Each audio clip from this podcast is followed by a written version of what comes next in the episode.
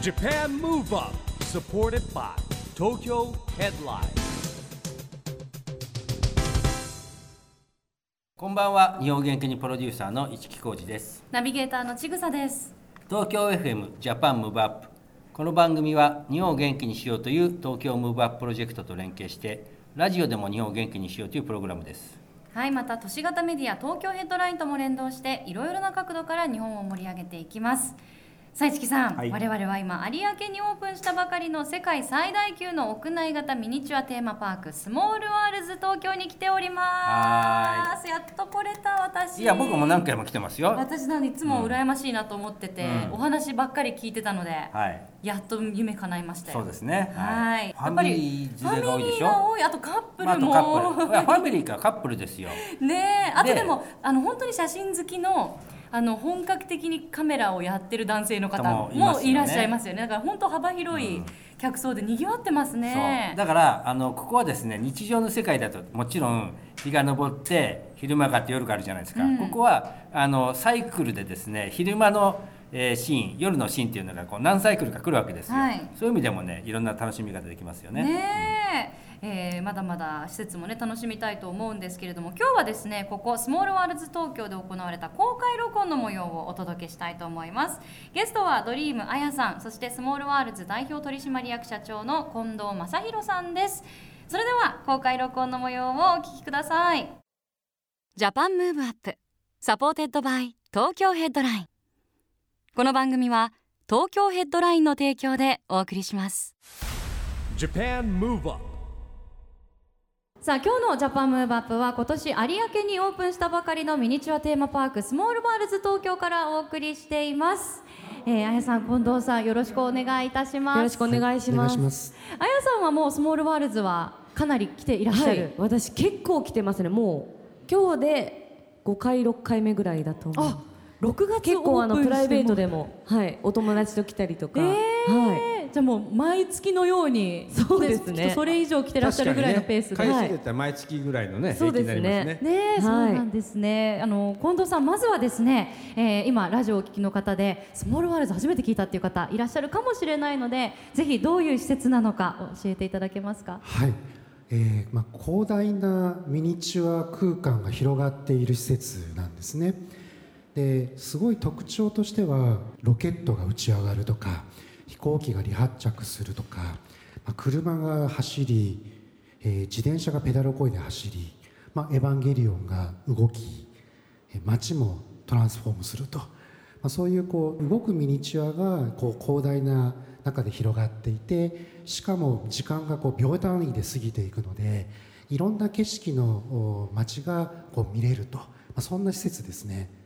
はい、もう今近藤さんのお話の中にもエヴァがとか いろんなキーワードが出てきましたけれども改めましてスモールワールズ東京、まあ、いろいろなエリアがありまして具体的には関西国際空港宇宙センター世界の街美少女戦士セーラームーンエヴァンゲリオン第三神道教師エヴァンゲリオン格納庫というねゾーニングになっているんですけれどももうこれ聞いてるだけでワクワクします。あやさんはちなみにどのエリアが一番お気に入りですか？私はあのいろんなあの世界のエリアがすごいお気に入りで、あの普段ね旅に行くのが私趣味なんですけど、はい。今年ちょっとねコロナ禍で旅に行けなかったりするんですけどその影響もあってここに来ればいろんな写真が世界の写真が撮れるということであの本当に楽しませていただいてます。確かに。あの世界の街のゾーンってあの近藤さん今中国っぽいゾーンがあったりとかヨーロッパっぽいゾーンがあったりとかいろいろだと思うんですけど、はい。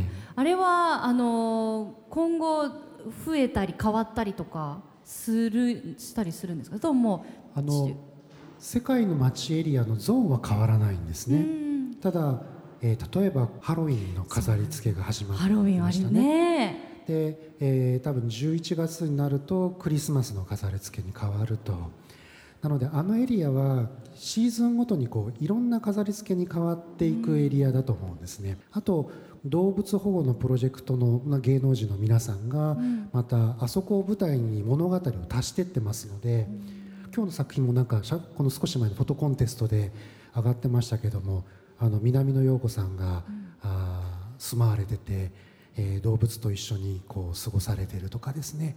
えー田中洋次さんとかも過ごされてましたねとか豊田真帆さんとか豊田真帆さんもそうですね いらっしゃいましたよね。青木さやかさんとかいろんな方が、へーあの動物と一緒にこう共生しているこう楽しい物語を作るんだって言ってこの物語を足してってるんですね。なのでいろんないろんな方がいろんなこう楽しみ方を足すエリアとしてはあそこは多分一番変化が激しいエリアですね。そうですよね。私もあの、今ハロウィンコーナーがねすごいあのやっぱり若いカップルの方たちとかも人気で たくさん写真をあのライトアップとかが可愛いので撮っていらっしゃったりしたんですけど、あの現実には存在しないようななんかまあとかちょっとドリーミーな動物が自転車こいでたりとかなんか車乗ってたりとかあの本当にリアルなんですけどそれだけじゃなくてちょっとこうファンタジーなと空間もあったりとかそのバランスが絶妙ですよね。そうですねただあれ私の指示とは全然違うんですけどね。そうなんですか？どどなたの？それはチームの方の発案で。あのチームのリーダーってのは小島っていうのが担当してるんですけど、はい私は5つの世界をリアルな街で作るっていうイメージではい。お願いをしたんですね。うん。なので鉄道が走っててそれぞれの国で切符の買い方とかも違うのでなんかそういうこう楽しみ方ができたらみたいなでできたの見たらスチームパンクで、まあ、パンダがいてドラゴンがいて はいなのであのやりたいようにやってっていう発言をしたのがいけないんですけど 結果的にはなんか作り手の楽しさがこうにじみあふれるような、はいはいなんかそんないいエリアに仕上がってましたね。よかった。じゃあもう今は納得してらっしゃるんですね。今のお感じ。そうですねあよかったです。いだってなんかペガサスが動くボタンとかもありますもんね。ね、なんかもうペガサスがいたりちょっと押すと動いてくれたりとか本当にあの細かいところで楽しみ方がもう万何万通りもあるなと思ったんですけどちなみにあの大きいゾーニングあのエヴァのところとかセーラームーンのところとか世界の街その中で今のところ一番人気ってどこなんですか？そうなんです。かぶっちゃうんですけど、世界の街エリアが一番人気なんですね。人気なんですね、そのやっぱ世界の街の中でもいろんな国があるっていうのでまた奥深さが足されてるんですかね。そうですね。んありがとうございます。ちなみにあの市木さんはいもスモールワールズの住人なんですよねそうです我々は世界の街並みの中にヘッドライン車の社屋を作ってですねえ世界の街の中にいるんですね。はいあそうなんだ。作って、えー、と実はリアルな世界での東京ヘッドラインと発行してるんですけれども、えーここではスモールワールド、えータイムスっていうのをですねあの発行してる。まあことって発行してるんですね。だからね。一応ストーリーとしてあの大きい国の人と小さい国の人みたいな。うん。えちゃんと会社があるあれありまあるんですか？ありますよ。はい。あの世界の街のゾーンの中に？はい、その社屋の前に僕も立ってます。えー、これ近藤さん誰でもスモールワールズの住人になれるんですか？そうそうなんです。はい。それはどうやったら年間パスを買って？あの年間パスがあるパターンとないものもあるんですよ。選べるんですねでもう住むことだけでもできるあんです。できるんですね、どなたでもどなたでも。でそれはあのやるそれなりますって言ったらなんかこうスキャンみたいなので 3D みたいなそうなんです。3階のところに 3D のスキャンがあってはえ、すぐに撮影できますね。もう本当に自分に近い感じのミニチュアのフィギュアができるそうなんです。あの35分の1と80分の1があるんですけれど、35分の1って4センチぐらいになるんですかね。で80分の1だと1.5とかそんな本当にちっちゃいんですけれど自分と自分を知っている人はちゃんと特定ができるぐらいなんか人間ってやっぱりこう立っているポーズって独特の雰囲気が出ますのでなるほど。市木さんすぐ分かりますもんねえーすごいわかりました市木さんは。どんなポーズどんなポーズで？忘れちゃったの。立ってる立ってるだけ。立ってるだけ。立っですよてるだけで一気感が出てるのにじみ出てるんですね。服装とかもその写真を撮った日の服装にそうなんです近い感じに仕上がる。はい、もうそのまんまなので。へえ、これあのあやさんもちなみに？はい私も作らせていただいて、自分の好きな場所にあの住ませました。それはどこでしょうちなみえっにとあのセーラームーンのはい。エリアで、うんレイちゃんっていうはい。赤い女の子のカラーの女の子の神社があるんですけど、はい。その神社の鳥居のど真ん中に置かせていただきました。これやっぱりセーラームーンファンだからそういうのはいそう置き場所を知ってるわけですね。いいですいやもうねここに置きたいと思って。それはいい。そしたら私の友達がちゃんと見つけてくれてました、えそれこそちゃんと分かったんだろうなってどんなに小さくてもその立ち姿の雰囲気で気づいてくれました。すごいですね。でもこれあのし視聴者の皆さんは、はい。探しても見つからないですよ。ぐらいその広大なミニチュアの中でポツンといるので本当に。そう。今ぐらいのヒントがあって初めて見つけられるんです。よ、ね私今初めてあやさんがどこに住んでるか知りました。あ本当ですか、はい。い、やでも私あの本当に結構1ヶ月に1回ペースで来てると思うんですけどどんどん人が増えてってるんで、うん。どんどん見つけられなくなってます、もう私も今日あの初めて拝見しても市木さんがなんかどうやら住民らしいっていうのはもう知ってたので、見つかるかなと思ったんですけどもう全然愛が足りないのかわかんないですけど またもう途中で諦めました。早々に。あこれ無理だな。めっちゃいるなと思って。大変ですよ特徴をね掴んでないってことですね。掴んでないのがちょっと絆が薄いんですかね我々。いやいやもう社屋の場所を分かったらすぐ見つかります。そうですね。じゃあはいちょっともう世界のねうん。社屋まあっててもやっぱり広いでですもからね。広いんですよまた。あの世界の街のエリアめちゃくちゃ広くないですか？そうですよね。っかじゃあちょっと頑張って見つけてみたいと思い見つけてください。ますあのあやさんはねフォトグラファーとしてはい。もご活躍ですけれども、やっぱスモールワールズ見てるとこう撮りたいなうずうずってなりますか？そうですね。なかなか次のエリアに行くまで時間がかかっちゃうっていうのでやっぱりもうパチャパチャ写真を撮ってしまうんで、ね、いろんなもうどこを撮っても楽しいので止まりませんここに来ると。引きで撮ってもいいし寄れば寄るほど、建物の中までちゃんと人がいたりそとかうなんですよね。もうあれ撮ってたら本当に永遠ですよね撮れる、はい。撮れるところが。で私ここで撮影をしたことがきっかけで、はい次のレンズ買おうって決めました。はいあのマクロレンズをマクロレンズのを接写できる。絶対買おうと思って、ええ。今ちょっといろいろ調べ中です、えー、あのちなみにもうやっぱ今日ねご来場の方も皆さんもスマホとかあと本気のね今あのあやさんおっしゃってたみたいな多分マクロレンズっていうんですかね。結構大きめので接写されてる方もいらしたりで私もちょっとスマホ最近いいあの機種にカメラがいいのに変えたんでここぞとばかりに撮ろうと思ったんですけどなかなかやっぱりこう納得いくように撮れなくって思ってたように撮れないんですけどコツってあるんですか？ああいうミニチュアの世界撮るときに。えなんかありますか？コツは。私カメラマンじゃない。でも本当にたたただ、ね。あのスマホの場合ははい。上下逆に撮るんですよ、こう。レンズが上にスマホついてるので下向けて撮るなるほど。と綺麗に撮れるんですよ。あそれはすごい簡単にできるアドバイスですね。はい。確かに。あやっとけばよかった。そうするとちょっと目線というか、いやまあそうすると意外ともちろんミニチュアじゃないですか、はいでも写真になると今度ミニチ写真の方なんかねミニチュアじゃなくて本物っぽくなるんですよ、また。不思議と。うんうんん。そうなんですよね。臨場感もまた出てきますもんね。だからテレビ局の撮影クルーとかが来ると皆さんスマホで遊び始めて、それでこう動画をスマホ逆にして撮るんですね。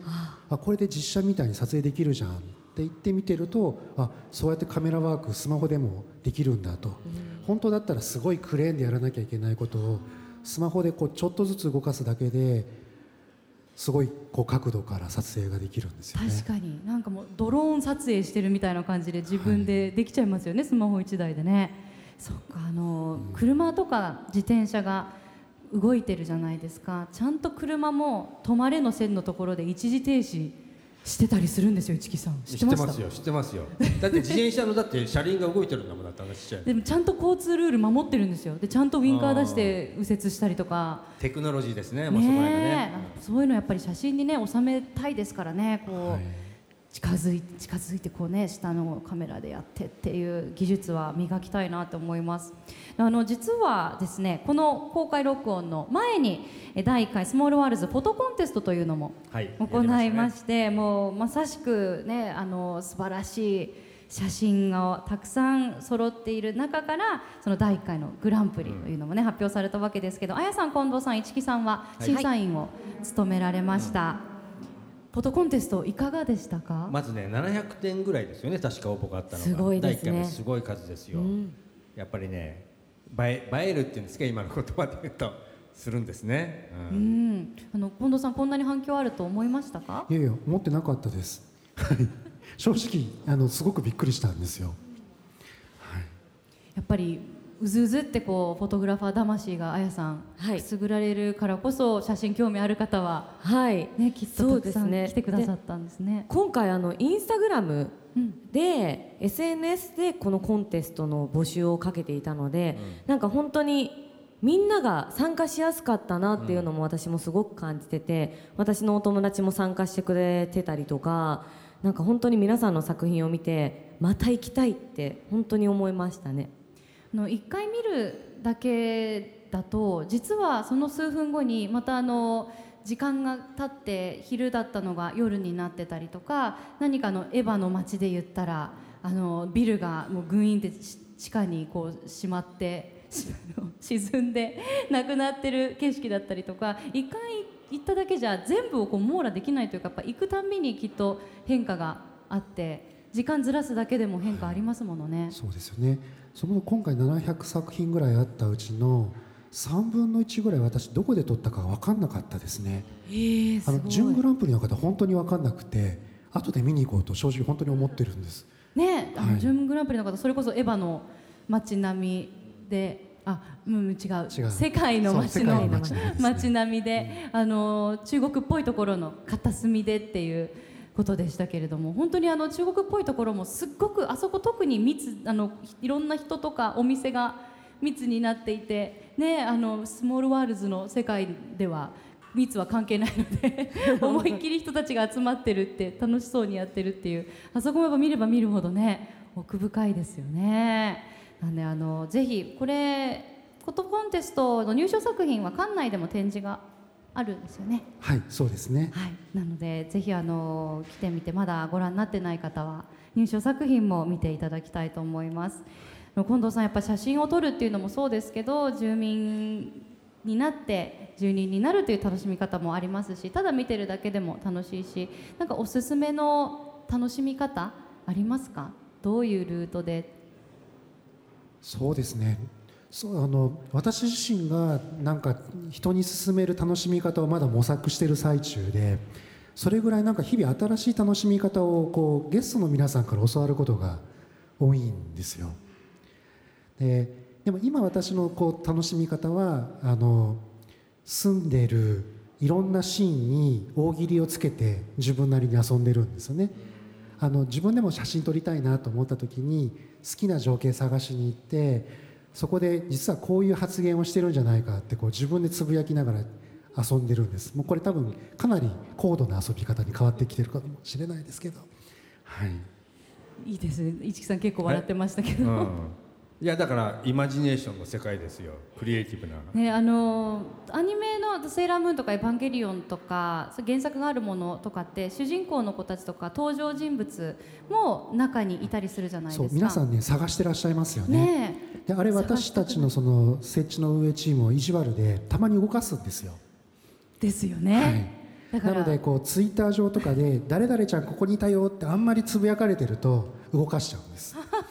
なるほど。あ だって日常なので変わってないとおかしいじゃないですかっていう。またそこがねあの何度も来たくなるポイントなんですよね。次の時はどこにいるのかなとか。ちなみに今日私が見た時はあの綾波レイちゃんとペンペンはちゃんとプールサイドにいたいたりとか。ピンときてないピンときてない。でもきっといつもじゃないんだろうなって思いながら見ました。ピンときてない。ピンときてない。セーラームーンもわかんないからね。セーラームーンはわかりす。ますよ、本当ですか？うさぎちゃん。うさぎちゃん、うさぎちゃん今日どこにいるか見ました？見てない。ねえ、ちゃんとだから毎回。きっとあのあれって衣装とかも何パターンかうさぎちゃんは何パターンか衣装があったりします？るみたいですよね。はい。やっぱりね。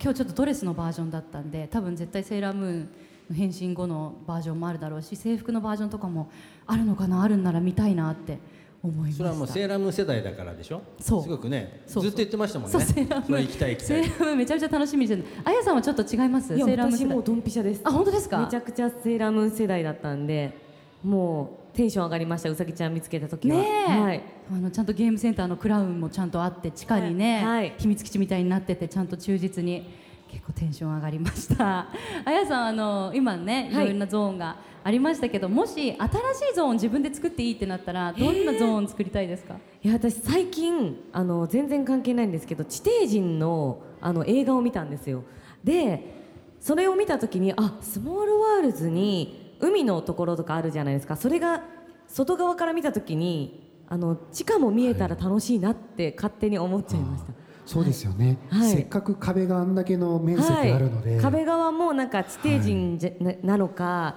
その海の底だったりとかその断層とか見えたら楽しいなっていうのを思いましたね。確かに。それいいですね。あるよね。モグラがこういっぱい。そうそうあのはい。アリの巣とかね。モグラとか。ありますよいろんなね部屋があるっていうね。そういう感じで。ちょっとあと気になってしまったのが地底人の映画って何何ですか？本当になんかそれはもうすごい怖い映画だったんですけど、なんか人が食べられちゃうすごい怖い映画だったんですけど、結構そういう系もお好きなんですはいね、映画が大好きで,、へー。でそれを見てたまたま見てスモールワールズが頭にパッとよぎっちゃいました。すごい怖い映画だったんですけど、え ー、でもちょっといいかもしれないですね。それにインスパイアされて、はい。ちょっとこうなんかサスペンスっぽいエリアがあってもいい感じしますしね。ねはいちょっとスリ,、スリラーじゃないですけど、うん。そうか。あそして市木さん、はい。あのーこれまた新しい試みはい。じゃないですけれども、今度あの内閣府認定で今回ニューヨークの国連総会に合わせて外務省に講演をそうですもらって実ねこれま施しさにあたのこの放送日の前の週、2週に続いてね放送してますけれども SDGs ってね今ね、はいはい。国連が定めた2030を目指して、えーあるじゃないですか、はいはい。SDGs ピースコミュニケーションっていうですねプロジェクトを立ち上げたんですね。はい。これはまあもともとオリンピック・パラリンピックの、え公認プログラムからプログラムから始まりまして、まあ、いろんなあの内閣府認定事業とかですね、えーまさに今回あの9月にですね国連でニューヨークの本部で国連が総会やってるんですよ。もうそのタイミングでそのプロジェクトをですね発信フォーラムまあ近藤さんにも出ていただいて、えーやったんですけれども。でその中でですね、えーまずね子ども国連をやろうっていうことと同時に、えこのスモールワールズの中に、えーその SDGs ピースコミュニケーションセンターっていうですね機能を持った、えー建築物っていうか建物まあ建物と建築物一緒かを作っちゃおうというですねあの試みといいますか、えープロジェクトをねやりましょうってことになりましてもう近藤さんもずっとその一緒にご参加いただいてるんですけれどもそれをねこれからどうやって作っていくかっていう具体的なところにね、えーはい。進んでいくことになりましてですねまさにでそこに作ったもののと連携していリアルなイベントやったりもうそうするとほらニューヨークと東京結んでいろいいろいろできたりともするじゃないですか。はいはい。でまずそこの、えー一つの拠点をこの中に作ろうというですねちょっと真面目なプロジェクト。おおこれはもう SDGs ピースコミュニケーションセンターという、はい。ちゃんとした施設をここにここに作らせてもらうという、はい。ちなみにどのゾーンに作る予定なんですか？まあ、それこれから相談ですけどどうなんですかね？やっぱ世界の街並みがいいのか？でも未来の、ね、ところでもいいし。そうなんです。昨日実はみやびさんがいらっしゃって、はいええ。4時間ぐらい遊んでかれたんですけれど、え全く別の場所に作ってもいいかもぐらいの話をしましたね。へだからいろんな選択肢があると、はい。まあそうい移動型なんでね。あのいわゆるそういう概念を超えた、まあ、た一応その形あるものなんですけれども別に出来上がったものがいろんなエリアにあの移動してもいいと思うんですよ。で今ね近藤さんがあちょっとお話しいただきましたけど、まあ、その一緒にやるプロジェクトメンバーにあのアーティストのみやびが入ってまして、彼が非常にですねほら UNHCR っていうのの親善大使やってるんですけども、まあ、ものすごくねこう積極的にいろいろあの意見いただいてるんですよ。これあの実際設置されたらどういうふうに活用されていくそれはこれから考えるんですよ。いやだからまず出来上がった時には、まあ、みんなで言ってるのがメメモリアルイベントやりたいなってこともありますしさっき言ったの、えー子ども国連やってでも音楽のねあのなんかフェスみたいのもやってもいいですしだから別にここだけじゃなくていろんなとこつなぐ世界もつなげちゃうじゃないですか。だからあの、えーグローバルアーティストみやびが、なんかビンビンビンってやってくれるんじゃないですかまた音楽も。あの実際に本当にそういうことをやろうと思うとしばらくずっと紙だけの世界になるじゃないですか、それがまず先にミニチュアでプロトタイプとしてこういうことができてる完成形ですって見せてしまうとこう人って集まりやすくなるんですよね。でそこでも企画もやってもう動いてる姿をみんなでこう表現しちゃうんですよ。そうだからイベント広場も作っちゃってもうピースコミュニケーション広場みたいにしてね、そこでいろんなことでトークショーもできれば、あの音楽もやってたりとかね、っていうもうイメージ、もう何でもありなイメージですよ。うん。じゃあもう本当にあのミニチュアの世界の中でいろんなこうイベントが行われてたりとかミニチュア人がで起きてることを実際リアルでもやっちゃうっていうね、リンクしてはい、まあ、ダブルで行うリンクって言葉をもうだんだんこ超えていくような言葉をなんか考えてくださいよ。リンクを超える言葉を同時イノベーションとかリンクとも全部混ぜ合わせちゃうような。新しい言葉を。あもう本当にじゃあ新しいプロジェクトが今まさにスタートしつつあるという段階ってことですよね。で近藤さんあの来年ぐらいですかねじゃあ構想としては実い際やいやに動きだから僕が今あの本当に早くやろう早くやろうって近藤さんをケツ叩いてて、まあ、あとポイントはねこれあの国連本部とか外務省とも連携しますから、はいあのちゃんとしたプロジェクトとしてやっていこうということであのまあちょっと来年なんなきゃ分かんない部分もありますけども、まあ、もちろんオリンピック・パラリンピックよりも前にやんなきゃいけないから。おじゃあ本当に近い将来実現近いしそう。将来ですよ。忙しいです。ということです。ね、はい。あーちょっとさらに楽しみにしたいと思います。ぜひ動向をね皆さんも注目していただけると嬉しいですさあそして今オリンピックの話もありましたけれどもまあ2021年に延期になりまして今年はもう本当コロナが起きていろんなあのスポーツだけじゃなくてエンターテインメントもですし経済全体的にね打撃があったと思いますがお二人あやさんと近藤さんはコロナ禍でどんな風に過ごされて いましたか？何か取り組みじゃないですけど。はい、えー私はたまたまあの地元が大阪府松原市っていうところなんですけどそこにあの本当に緊急事態宣言が出る3日前に私お仕事で関西に行ってたんですけどでそのまんまあの実家でもう東京に戻れなくなって2ヶ月間大阪で過ごしてでその時に松原市長からお声描きをいただいて自粛を呼びかけるイラストを私も描かせていただいたり本当に絵を描く時間がたくさんあったんで、まあ普段は写真を撮ってるんですけど絵を描くことも好きだったんで何か、ね、できないかなと思った時にそうやって松原市長からお声掛けいただいたんですごく嬉しかったですね。あもうエンターテインメントね本当に全然ガラッと市木さんもずっとエンタメ業界いらっしゃいますけど、ね、変わっていく中でやっぱ皆さんこうあの絵を描いたりだとか歌で表現されたりとか、まあ、だから何一つのことに限らずね、うん。あの働き方ってパラレルキャリアと一緒で、まあ、あやさんもねいろんなあのクリエイティブな能力を持ってますから、まあ、その一つが絵だったり写真だあ、まあね、写真だったり絵だったりということで,、ね、でたまたま本当に帰ってたってとこもね、まあ、これもはい。縁です、縁っていうか運命というか。そうなんですよね。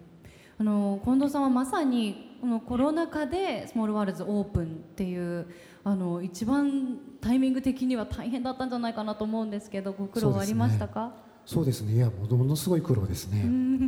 なので、えっと、12月ぐらいにコロナがあって話が入ってきて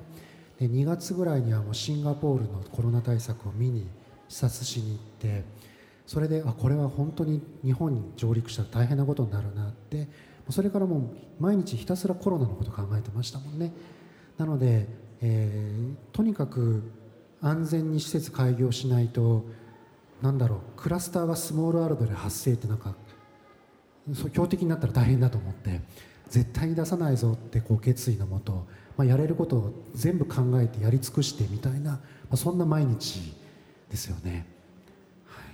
でもあの無事オープンして今本当にどんどんねちゃんと対策もしっかりされてるからこそだと思いますけどお客さんもあの増えて本当に安全に皆さん楽しまれててはい、これでもゲストの皆さんの力が一番大きいですね。結局こう何ですか？ちゃんとマスクをしてどこか触った後にアルコール消毒をしておけばこうウイルスがついた状態顔を触れなくて済むわけなのでそれが徹底できるようなサポートをいかにするのかみたいなその結果なんか非常にうまく回ってる気がしますう。ん、やっぱりあのミニチュアなので皆さんこう手すりとかに捕まってこう前のめりになりたくなるじゃないですか、でもそれやるときにすぐあの本当にあの近い距離にたくさんこの消毒液とかが置いてあるので本当にこう安心してはい楽しめるっていうのは嬉しいですよね市木さんもね。いや本当にねだからあの僕もイイベントとかの中でコロナ対策とかねいろんなあの専門家の方々とも話しますけれども、まあ、さっき近藤さんが言ったようにいち早くねもうかなりの対策をねあの準備してましたからやっぱ準備が大事ですよね。うんなのであのまだねスモールワールズ体験してないという方はぜひこれからまた屋内で寒い季節でも暖かくね 快適に過ごせると思いますので足を運んでみてはいかがでしょうか。ということでまだまだお話伺っていたいんですけれども残念ながらお時間が迫ってきてしまったようでございます最後にぜひ会場の皆さんそしてリスナーの皆さんにお二人から一言ずついただけますでしょうかああやさんからお願いします。はい、えースモールワールズ本当に楽しい場所で私もたくさん来てるんですけど最近ちょっと雨がねたくさん降ったりとかあとこれから寒くなったりとかそういう季節問題も出てくると思うんですけどここは本当にそういうの何も感じずにノンストレスで楽しめる場所だと思うのでなんかねぜひ一人でも多くの方に私と同じように楽しんでいただけたらなと思います。今日は本当にありがとうございました。ありがとうございます。近藤さんお願いします。もうあの会場に来てくださっている皆さんも感謝の一言ですね。あの遊びに来てくださったこの体験をなんか上手に周りの人に伝えていただければなと思ってます。でまだの方はあのこの施設私がどんだけ説明しても伝わらないって分かってるんですね。あのこれまでいろんな投資家の方も呼んだわけなんですけど来たら、うん、近藤君の言ってることと違ったみたいなことをおっしゃるぐらい。なのでぜひ一度何かの機会を見つけて遊びに来ていただきたいなと思ってます。はい、あの私も実際近藤さんね一木さん前スタジオの方にも遊びに来ていただいて、番組にね出演していただきましたけど、その時まだオープン前でらして、うん。木さんはもうオープン前に一足先に少しご覧になってて、はい。うん。で私はまだでお話だけ聞いてて想像してたんですけどやっぱ今日初めて実物見たら想像と違いましたどうどういう感じ？想像以上な想像以上に本当に動いてるし、うん。想像以上に本当に広大なところにいろんなセクションがあってでセーラームーンは本当にいるしみたいな、セーラームーンはあそこまでいると思ってなかったんでちょっと舐めてました。いやだからこれよくねあのそうか。僕らはまあそういう認識でいるんですけどもほらあのディズ日本にディズニーランドとねえーディズニーシーを作った方が、ねえー思い描いてた3つ目のプロジェクトだとうん。いうことをね、えーもう一回それぐらい価値があるテーマパークなんですよ。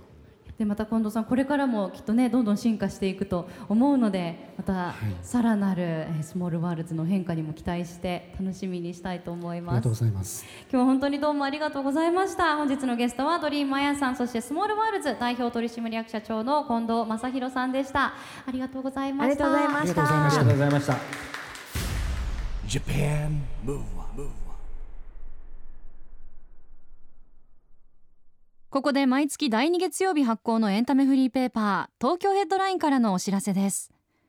東京ヘッドラインのウェブサイトではウェブサイト限定のオリジナル記事が大幅に増加していますよ。最近の人気記事は GoTo 東京ラーメンストリート開業15周年の特別メニューがスタート。 GENERATIONS 関口メンディーのメンディーのコラムンディー第15回。自己啓発本ってみんなに幸せになる権利がある。堀潤が子どもたちに伝えたかったこと。SDGs をテーマにリモート課外授業。インタビュー FANTASTICS。新曲 Winding Road 未来へで聞かせる広がる未来などがよく読まれていました。その他にもたくさんの記事が毎日更新されていますのでぜひ東京ヘッドラインウェブをチェックしてくださいね。Japan Move Up さあ今回はスモールワールズ東京で行われた公開録音の模様をお届けしましたあのここにはですね、えー小さい国とよ呼ばれてますけどもヘッドライン社があるわけですよね。さっきね一緒に見に行ってきましたけども。やっと見つけることができ見ましたよ。つけたけど僕のミニチュアはちぐさちょっとよくわかんなかったんだよねえどれどれ？どっち？どっち？みたいになりましたけど、でもあの言われてみたら、はいあの見つかったらもうあの一木さんにちゃんと見えます。なるほど。あね、そういうこともあるねそういうことありますよ。ね。うん。他にいっぱいねもううん。本当にたくさんの住民がいるので、はい。その中からピンポイントで一木さん見つけるのは大変ですけど、教えていただければ、はい。あ本当にいた本当だ一木さんだっていう立ち姿ですかね、服装の感じとか。はい。まあ、だから東京ヘッドラインが、えー、我々のね実社会に対するスモールワールドの窓口みたいな形になってますね、はいうんいいまた場所も良かったですね。あのヨーロッパ風のあヨーロッパね。街並みの中におしゃれなオフィスを構えているみたいな感じで素敵でした。で私も晴れてうん。住民にね。ならせていただくこといになりまして。やまだわかんないじゃないですか。と取ったけどどこに置いてもらえないとスキャンはしたんで、もう絶対セーラームーンのどこかに。僕が先にちょっと言っといてちぐさはなんかわけわかんないとか置いちゃうかなみたいな、絶対セーラームーンのゾーンでお願いしたいです、お願いしますねまあでもまたできたら遊びに来ますプライベートでも、えー、 JAPAN MOVE UP 興奮の中あっという間にお別れの時間が来てしまいましたので、えー、今週はお別れです。次回も元気のヒントをたくさん見つけていきましょう。はい。これからもみんなで知恵を出し合ってますます日本を元気にしていきましょう。 JAPAN MOVE UP お相手は一木広治と。ちぐさでした。この後も東京 FM の番組でお楽しみください。それではまた来週。 JAPAN MOVE UP supported by TOKYO HEADLINE。この番組は東京ヘッドラインの提供でお送りしました。